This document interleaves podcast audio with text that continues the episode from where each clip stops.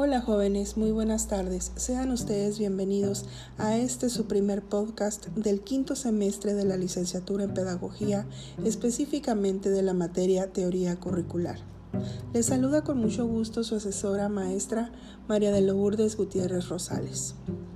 En este primer podcast vamos a estar abordando tres lecturas.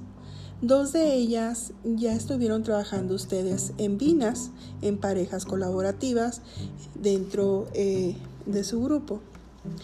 Eh, de las primeras lecturas que ustedes estuvieron trabajando es eh, el currículum más allá de la teoría de la reproducción del autor Stephen Gibbons.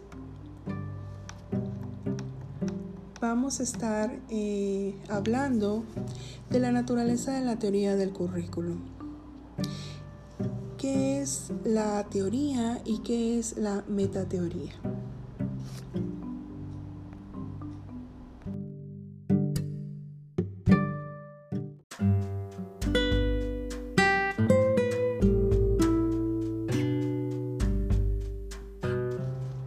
Vamos a partir jóvenes con los conceptos de teoría y metateoría en el campo educativo.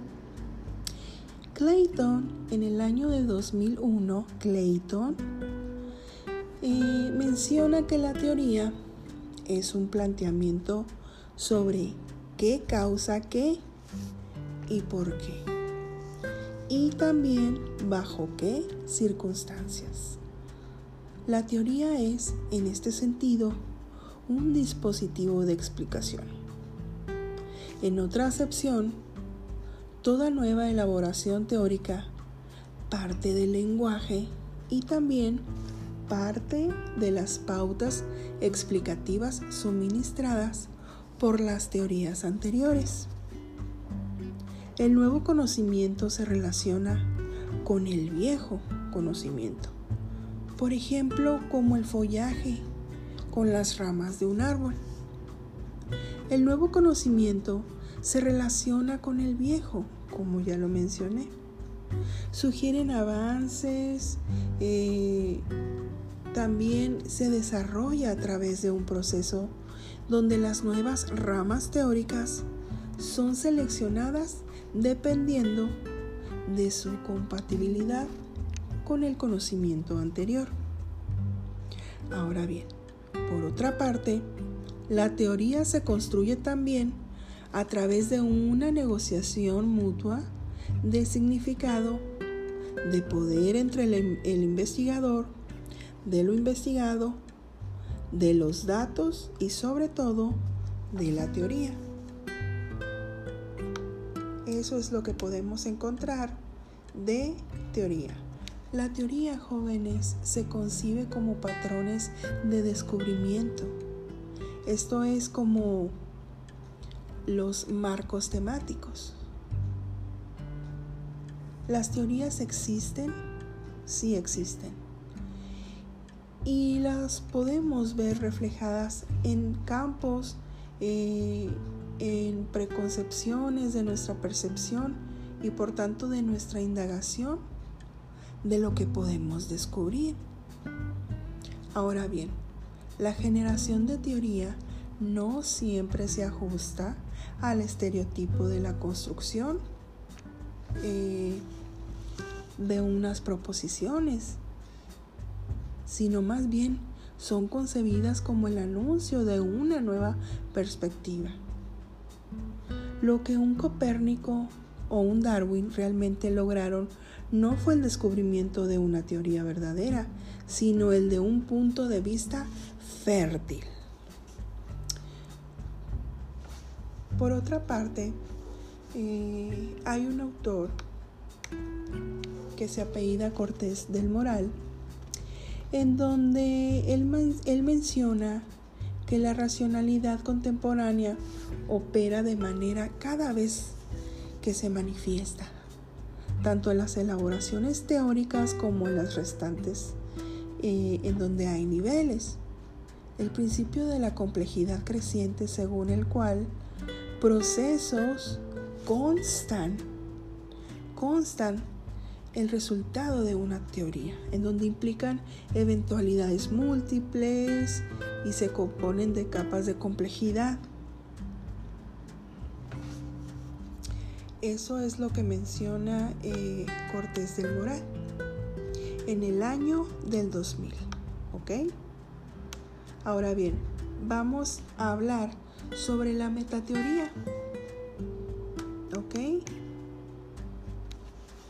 Eh, Brenda Derwin, Brenda Derwin, en el año de 1999, define la metateoría como un campo disciplinar que se ocupa del estudio de la teoría, es decir, de los saberes acumulados en un área en particular, en un área específica de conocimiento científico o bien humanístico.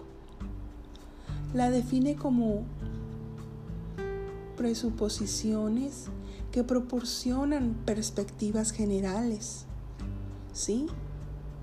También en modo de ver basados en supuestos acerca de la naturaleza y de la realidad y los seres humanos. La naturaleza del conocimiento, que habla de manera epistemológica los propósitos de la teoría y de la investigación, que se refieren a la teología, los valores y la ética, a eso se le llama axiología, y la naturaleza del poder, que significa ideología. Hay otro autor, jóvenes, que se apellida eh, Paz, Alfonso Paz en el año 2002, en donde menciona que el metalenguaje, que va dentro de la metateoría, es el lenguaje en que reflexionamos eh, sobre los saberes analizados. Por ejemplo, cualquier reflexión o análisis sobre la pedagogía pertenece a la metateoría o al metalenguaje de la, de la pedagogía. ¿Sí?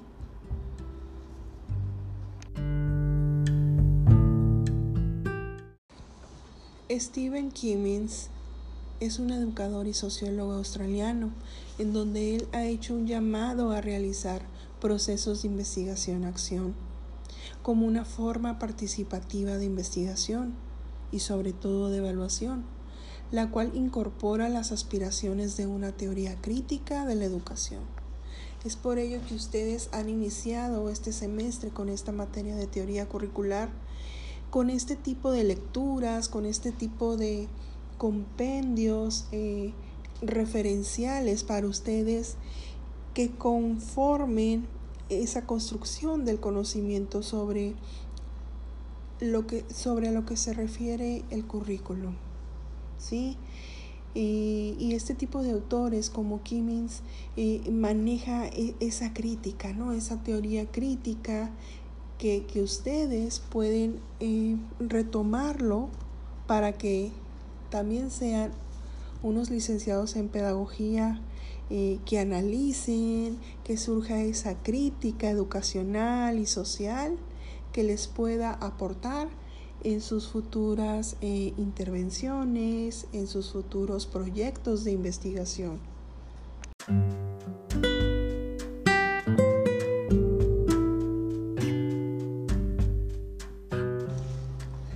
El año de 1969, Joseph Schwab, Joseph comentaba que el campo curricular estaba moribundo. Afirmaba que el campo del currículum estaba dominado por el pensamiento teórico, técnico. Este campo estaba dominado por una forma de plantear y de responder las cuestiones de manera teórica. El razonamiento técnico se refiere a cómo deben hacerse las cosas y no a qué debe de hacerse. Más bien es cómo deben hacerse las cosas. El campo del currículum está cegado por la teoría, resultando incompetente como fundamento para una práctica educativa reflexiva. Eso es lo que Joseph Schwab en el año de 1969 comentaba.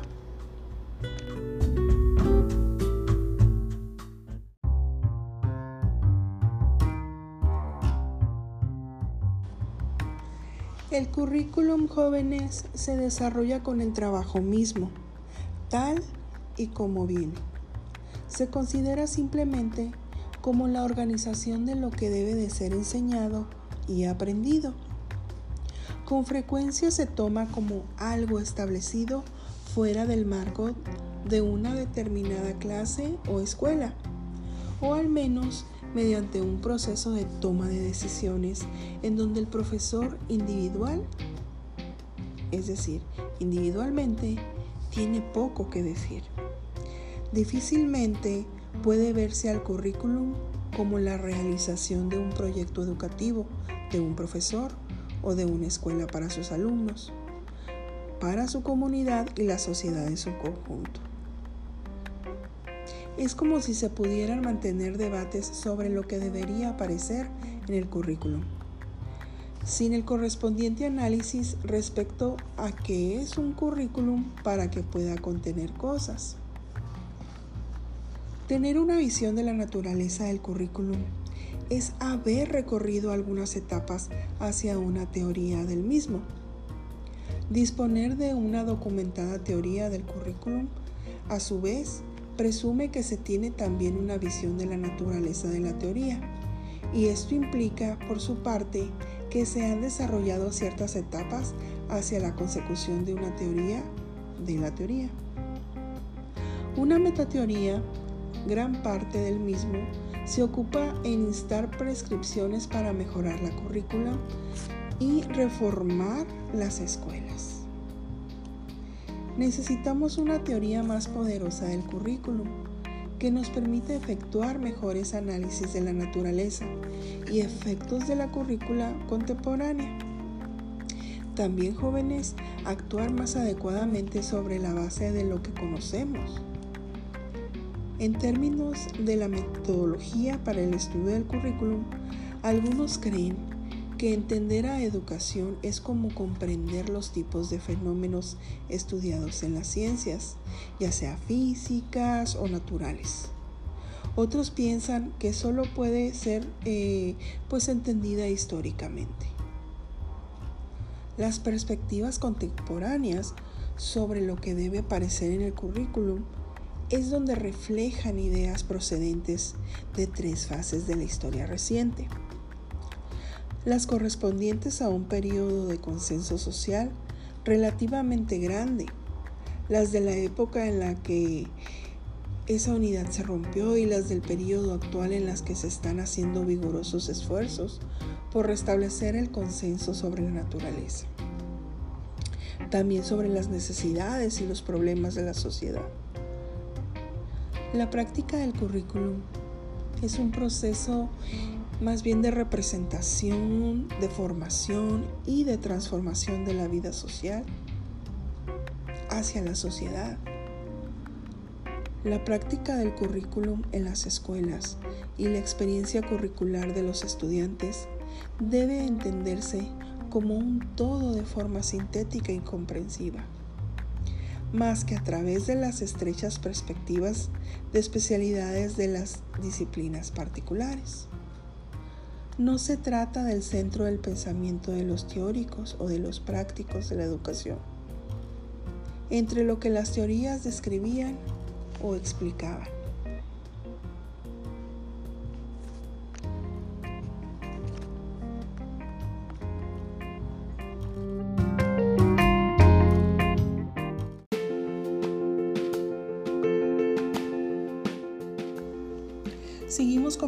Sobre la publicación de Stephen Kimmins en el año de 1993, donde hablas eh, sobre el currículum. Y, y, este tipo de publicaciones nos ayudan a tener ese conocimiento del origen, del origen del currículum, más allá de la reproducción. Y a ustedes como licenciados en pedagogía les enriquece ese tipo de información y les ayuda a saber realmente eh, qué es lo que les puede servir el tener ese tipo de información. Eh, ustedes han desarrollado eh, en Vinas el trabajo colaborativo eh, por medio de una línea del tiempo. Ustedes han verificado datos, han puesto descripción, una descripción pues relevante ¿no? para ustedes y ahorita lo vamos a estar comentando. Dentro de la lectura, como les digo, menciona pues varias, varias fechas, menciona el siglo XVIII, eh, XIX, el siglo XX, entonces vamos a ir platicando sobre los primeros años, ¿no? En el año de 1900 se hizo una tradición política liberal progresiva, argumentando que la nueva ciencia de las pruebas mentales permitía identificar a la persona más dotada Después podemos nosotros leer que en el año de 1920 la educación científica fue, fue impulsada.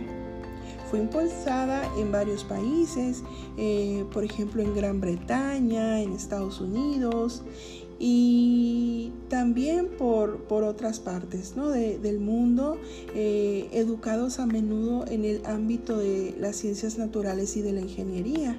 ¿Sí? Eh, eso fue impulsado en ese año, en el año de 1920. También menciona que la teoría educativa comenzó a buscar más sistemáticamente la guía de, disciplinas básicas.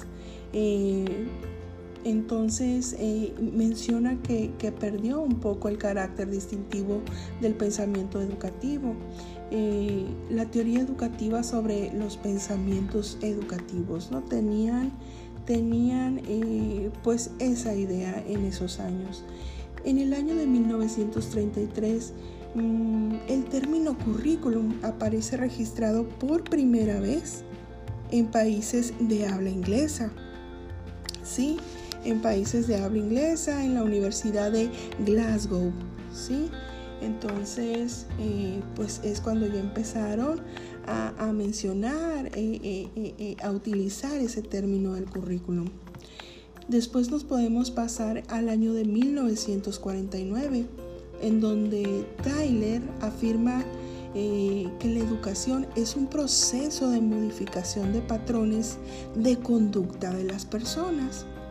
Ustedes han leído infinidad de definiciones de la educación, pero recuerden, recuerden jóvenes que al final del día cada individuo, cada individuo que esté colaborando, que esté trabajando en el área de educación debe de tener su propia definición de la educación. También es importante eh, pues rescatar esa información, rescatar insumos de la definición de lo que es educación para poder nosotros tener nuestra propia definición de educación. Este autor Tyler menciona que la filosofía de la educación, la psicología del niño y la sociología es adecuada como base para tomar decisiones sensatas y comprensivas sobre los objetivos de la escuela. Esto fue en el año de 1949. Ahora, vámonos hasta el año de 1963. Aquí hay varios autores. Gautier señala que los problemas prácticos son problemas sobre los que hay que actuar y su solución se funda solamente en hacer algo. Braudy expone algunos ejemplos históricos importantes de métodos de algunos grandes sistematizadores de la educación. Braudy menciona que el reto era entrenar maestros que fueran capaces de conceptualizar todos los aspectos de la vida, así como de sintetizar eh, algunas ciencias como la teología cristiana, como la antigua filosofía y la ciencia. Ahora vámonos al siguiente año, al año de 1964, en donde Ernest, Ernest Hilgard eh, menciona seis etapas de la investigación. Eh, y menciona que desde la investigación científica eh, pasa sobre el aprendizaje. ¿Para qué pasa mm, sobre el aprendizaje? Pues para la aplicación de la educación, para que se desarrolle la educación. En el año de 1967, jóvenes, las experiencias diseñadas para los estudiantes, mientras otros querían incluir aspectos más, más amplios de la situación escolar, Johnson lo define como una serie estructurada de resultados buscados en el aprendizaje. Afirman en el año de 1968 que este precisa tener presente el trabajo educativo real llevado a cabo en escuelas y en aulas. El currículum completamente desarrollado desde las perspectivas del modelo, ¿sí? Del modelo de ciencia aplicada.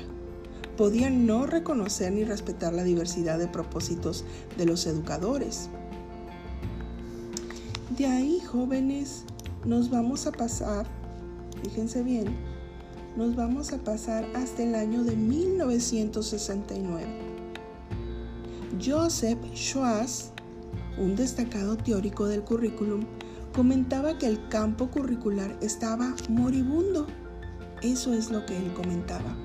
Él afirmaba que su fracaso consistía en que dicho campo estaba dominado por una forma de plantear y de responder las cuestiones suscitadas que él denominó teórica. Ese era el pensamiento de, de, esta, de este personaje. Y en el año de 1971, el modelo naturalista para el desarrollo del currículum de Walker considera este término eh, como una articulación de una plataforma curricular que consiste en diversas eh, ideas fundamentales objetos de liberación práctica con el fin de definir y construir las actividades de currículum. Nos podemos ir ahora hasta el año de 1975, en donde House cree que los profesores deben de participar en la construcción de una tradición de investigación que es accesible a los profesores y alimenta la enseñanza si la educación ha de ser mejorada. A mí me ha gustado mucho eh, lo que ha escrito este autor, lo que opina, ¿sí? Porque porque se adecua más a los tiempos que estamos viviendo hoy, ¿sí? En donde el profesor debe de fomentar esa investigación de los estudiantes, ¿sí? Ese análisis, esa crítica, esa reflexión. Ahora, en los años de 1980 al año 1984, Schubert y Coles hablan sobre la teoría de la educación, que no adoptó la forma de la moderna teoría curricular, la cual se realizó una revisión de estos escritos sobre el currículum del siglo XX. Podemos ver infinidad de, información ¿sí? Bien importante que nos puede ayudar a entender el porqué del actuar de ciertos diseños curriculares dentro de una institución educativa, ¿sí? Tiene, tiene esas bases del por qué eh, desarrollar este tipo de planes de acción, planes de trabajo, estructuras en los contenidos temáticos para el logro de los aprendizajes de los estudiantes. Eso es lo que podemos ir, ir, ir viendo, ¿no? Irnos adentrando en ese tipo de conocimiento. En el año de 1983, Lundgren habla del problema central del currículum como del problema de la representación. Entonces podemos nosotros ver en la actualidad eh, pues algunos eh, algunas de estas definiciones, de estas ideas, de estos autores, de estos investigadores, de estos científicos que han escrito desde tiempo atrás, ¿sí? Y que algunos están eh, eh, en la actualidad desarrollándose. Hay otras ideas, otros pensamientos que ya son monótonos, que no se pueden fundamentar pues en nuestros tiempos, ¿no? Sobre la definición del currículum sobre eh, los elementos que puedan contener o el objetivo real de un currículum educativo.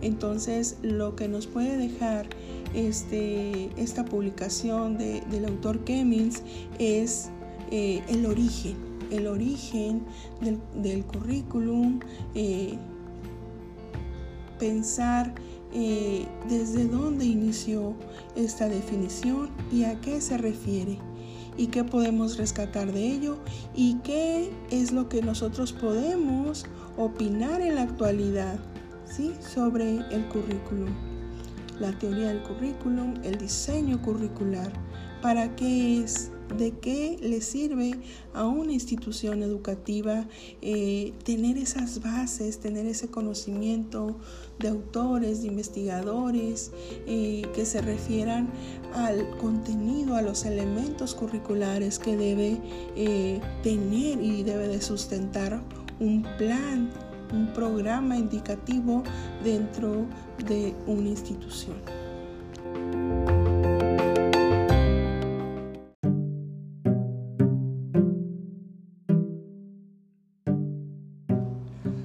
De los libros muy muy importantes para que ustedes tengan esa información, ese conocimiento que habla sobre la teoría del currículum de, William Pinar y, del estudio introductorio de José María Garduño en el año de 2014, pues podemos encontrar una infinidad de, conceptos importantes de la definición eh, eh, de lo que respecta a la teoría del, currículum, el estudio del currículum como lugar, ¿sí? Y también eh, maneja pues estudios internacionales, ¿no? Dentro de, esta publicación. Eh, acuérdense que dentro de del estudio eh, de esta materia no nada más es tener conocimiento de nuestro país sobre la currícula, sino también eh, pues de los países vecinos, eh, de Estados Unidos, de Europa, de Latinoamérica. Entonces eh, es por eso la importancia de tener este tipo de, información. ¿no? el libro habla sobre el nacimiento del campo del currículum, la reconceptualización y y el reconocimiento del mismo, ¿no? Entonces Pinar, Pinar eh, hizo una gran aportación sobre eh, eh, la educación. En el año de 1949 apareció el libro de, de Tyler a los principios básicos del currículum. el currículum pues se comenzó a formar en los Estados Unidos a medidas del siglo XIX y a principios del siglo XX. También lo vimos, eh, y como ya lo mencionamos, eh, pues en Europa también, ¿no? En donde empezaron a, utilizar ese término de currículum. Eh, el movimiento de reconceptualización fue la piedra angular que impulsó, que impulsó a la teoría del currículum. Pinar dividió a los curricularistas en tres grupos que fueron los tradicionales, los empiristas y los conceptuales. Sí, Pinar ha denominado internacionalización del currículum. Eh, la Asociación Internacional para, Avances de los Estudios del Currículum se estableció para apoyar eh, pues a nivel mundial, ¿no? Eh, este autor, este investigador Pinar, dio la conceptualización de los estudios del mismo, eh, utilizando la teoría de queer, que se refiere a mirar diferentes alumnos y, y mirar a diferentes profesores, ¿no? Eh, la primera cátedra eh, la dictó Franklin en Chicago, nacimiento de la disciplina, ¿no? Entonces, Eh, también otro, otro de, esos investigadores, eh, William Frederick, fue teórico del currículum, ¿no? Pinar ha identificado aspectos centrales para desarrollar el campo del currículum en el 2011. Ok, entonces nosotros podemos ir observando eh, ustedes han ido trabajando eh, en Vinas toda esta información importante de investigadores estadounidenses, como les digo, eh, de, investigadores europeos que van, que van ellos trabajando conforme a sus inquietudes, conforme a, querer eh, aportar algo al sistema educativo, a la sociedad, para que mejore esas experiencias educativas dentro de una institución, ¿sí? Y cómo, pues por medio de, un correcto eh, diseño curricular, ¿no? Eh, el currículum es el proyecto que integra la teoría y la práctica. El maestro ya no es el simple ejecutor que permanece estático, sino un sujeto activo y con iniciativa.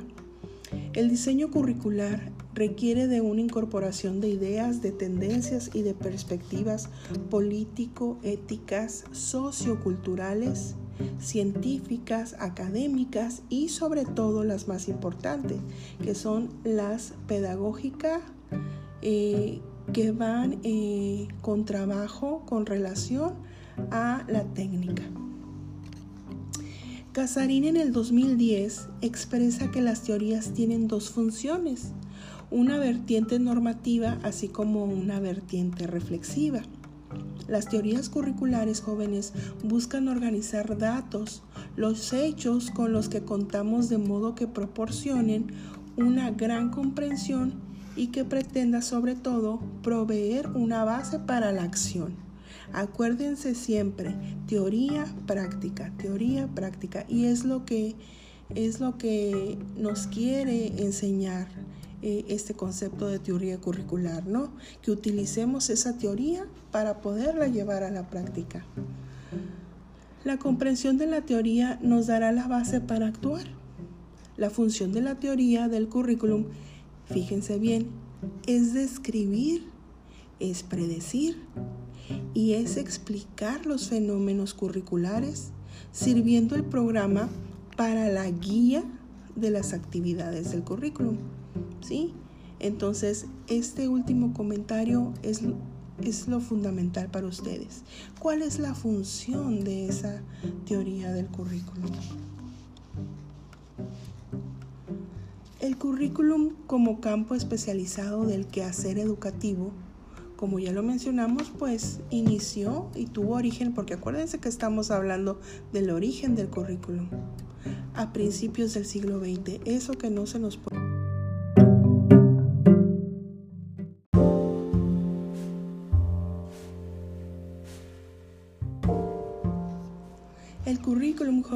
se plasma o lo podemos ver reflejado en un documento que presenta la estructura del plan de educación. Los modelos curriculares se basan en competencias. Es una estructura conceptual que integra acciones, objetivos, operaciones, contenidos, recursos, metodologías y sobre todo procedimientos. Entonces, todos estos conceptos, estas definiciones son de gran importancia para ustedes, para que puedan entender, para que puedan comprender realmente cuál es el, origen, cuál es la estructura, cuál es la base, ¿sí? ¿Cuál es la base teórica que los docentes deben de tener, deben de poseer para poder desarrollar y tener una, una buena práctica hacia sus alumnos.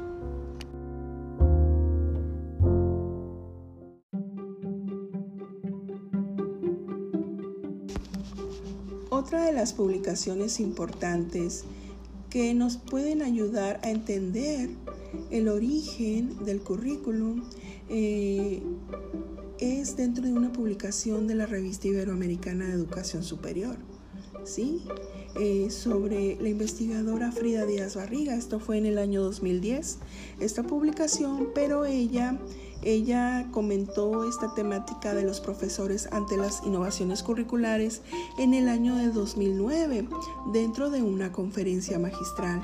Entonces, eh, menciona lo que podemos rescatar de esta publicación de los profesores ante las innovaciones curriculares eh, es que eh, dentro de nuestro país, dentro de nuestro país, en México, en los procesos de reforma curricular emprendido en las, en las instituciones educativas mexicanas durante la última década podemos observar conforme a las investigaciones, que los profesores aparecen como responsables últimos de concretar los modelos educativos innovadores en el aula. Para entender los retos que enfrenta el docente frente a la innovación del currículum y la enseñanza, hay que avanzar en la comprensión de cómo es que aprenden los profesores. ¿Sí? A cambiar o no sus prácticas educativas, qué procesos ocurren cuando se enfrentan a esa tarea tan importante de innovar o qué condiciones se requieren para que un cambio real ocurra y sobre todo que se consolide. Entonces, eso es algo muy, muy importante que ha investigado, que ha estudiado, que ha trabajado esta investigadora eh, Frida Díaz Barriga. Otro de los asuntos importantes, de los, de los temas importantes de la publicación, pues habla sobre los modelos innovadores y el sentido de la innovación.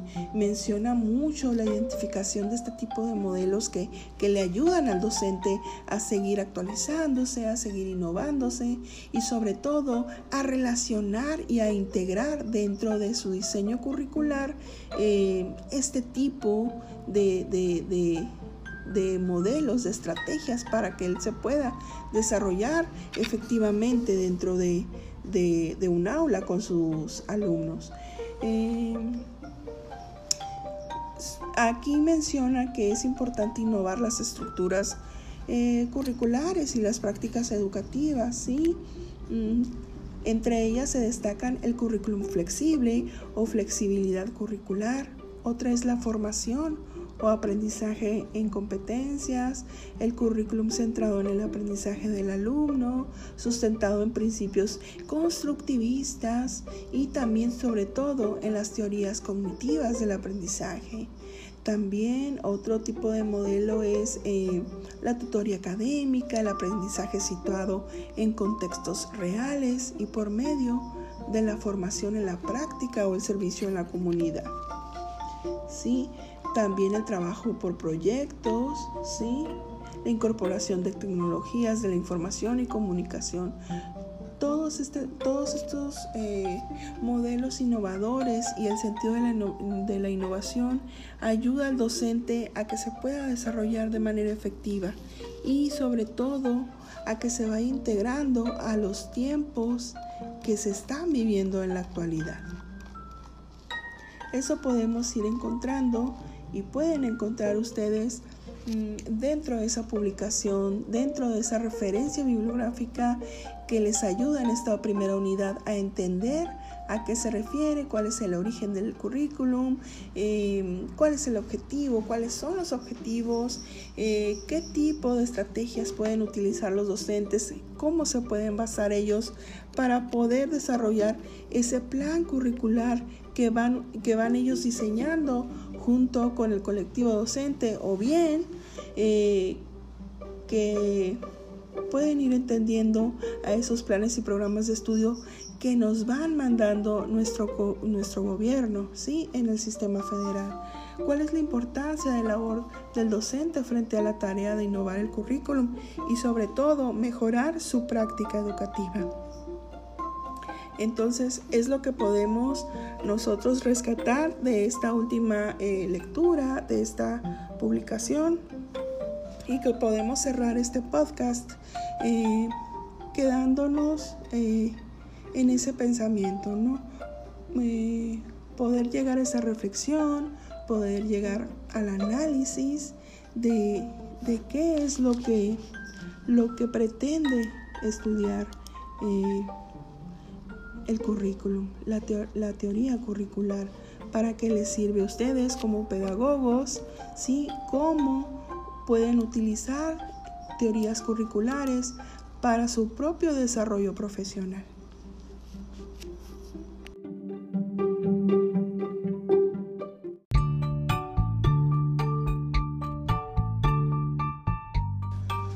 Jóvenes, me despido de ustedes deseando que les sirva mucho este podcast informativo y que les genere un gran conocimiento y sobre todo una retroalimentación de lo que han ido trabajando, ¿sí?